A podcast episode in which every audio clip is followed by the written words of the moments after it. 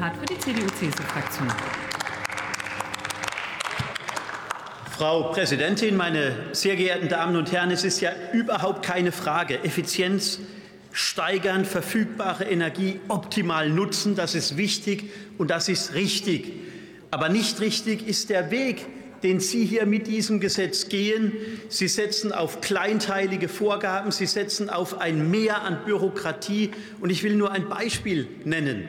Unternehmen müssen Umsetzungspläne für Endenergieeinsparmaßnahmen erstellen. Die Unternehmen müssen dann diese Umsetzungspläne zertifizieren lassen durch einen Zertifizierer. Wenn der Zertifizierer bestätigt hat, müssen die Unternehmen diese Pläne veröffentlichen. Und wenn die Pläne veröffentlicht sind, dann müssen die Unternehmen diese Pläne gegenüber der Behörde nachweisen. Das bindet Kapazitäten in den Unternehmen, in der Behörde. Und diese Kapazitäten, die fehlen an anderer Stelle. Und ich frage mich, was ist der Mehrwert? Es ist nicht ersichtlich. Und in Wirklichkeit geht es bei diesem Gesetz gar nicht um Energieeffizienz, sondern es geht um das absolute Einsparen von Energie.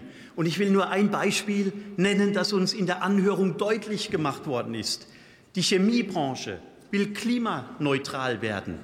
Und dafür braucht die Chemie mehr Energie als heute, wenn fossile Rohstoffe ersetzt werden sollen durch grünen Wasserstoff.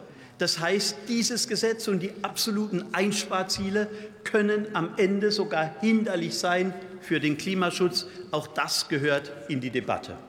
Was würden wir machen? Was ist unser Weg?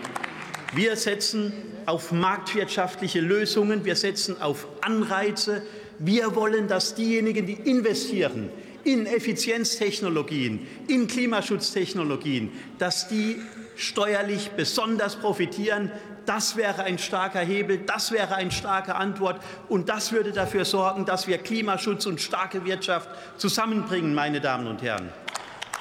Und die Unternehmen wissen doch am besten, wie sie Energie einsparen, und sie machen das übrigens alleine schon aus wirtschaftlichen Erwägungen. Bemerkenswert finde ich übrigens die Rolle der FDP bei diesem Gesetz. Sie haben hier in der ersten Beratung kein gutes Haar an diesem Gesetz gelassen.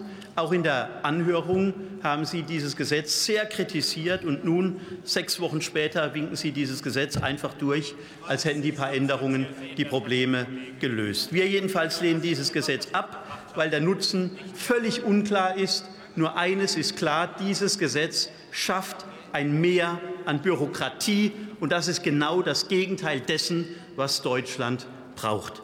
Und meine Damen und Herren, da ich jetzt offenkundig der letzte Redner bin vor Beginn der parlamentarischen Pause, möchte ich es nicht versäumen, uns allen eine gute Sommerzeit zu wünschen und dass die Sommerzeit für uns alle weniger hitziger werden wird als manche Debatten, die wir hier in den letzten Wochen geführt haben. Alles Gute und vielen Dank.